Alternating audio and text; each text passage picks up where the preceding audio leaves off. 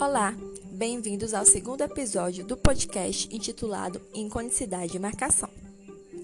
Neste episódio, iremos tratar dos subprincípios de iconicidade e dos subprincípios de marcação. Segundo Givan, a inconicidade desdobra-se em três subprincípios: quantidade, integração e ordem linear. O subprincípio de quantidade diz que, quanto mais relevante a informação, maior forma é usada para sua codificação, ou seja, aquilo que é mais simples e esperado se expressa com um mecanismo morfológico e gramatical menos complexo.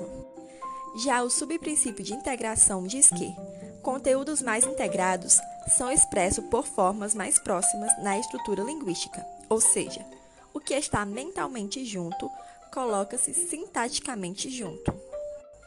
E por último, o subprincípio de ordenação linear diz que o que é informação mais relevante ou tópica tende a ocupar posição sintática inicial, ou seja, de modo que a ordem dos elementos no enunciado revele sua ordem de importância para o falante.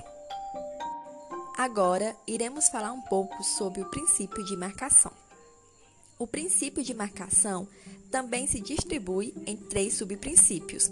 São eles: complexidade estrutural, complexidade cognitiva e distribuição de frequência. Tais subprincípios têm como função distinguir membros categoriais mais ou menos marcados.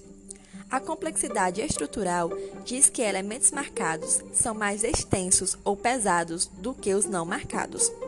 O subprincípio de complexidade cognitiva relata que elementos marcados demandam maior tempo e custo de processamento do que os não marcados, ou seja, são mais complexos.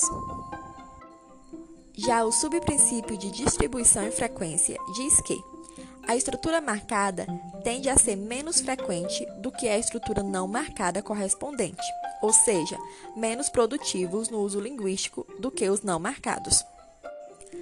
Segundo Givan, uma mesma estrutura pode ser marcada em um contexto e não marcada em outro.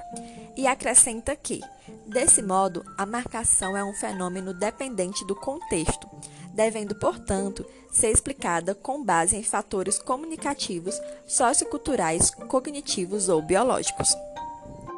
Chegamos ao fim desse podcast. Caso queira saber um pouco mais sobre o tema, pode pesquisar tendo como base os estudiosos aqui mencionados. No Brasil, temos em Martelota, Voltre e Cesário a primeira coletânea voltada para a descrição e a análise do português em perspectiva funcional. Espero que tenham gostado. Bons estudos. Tchau!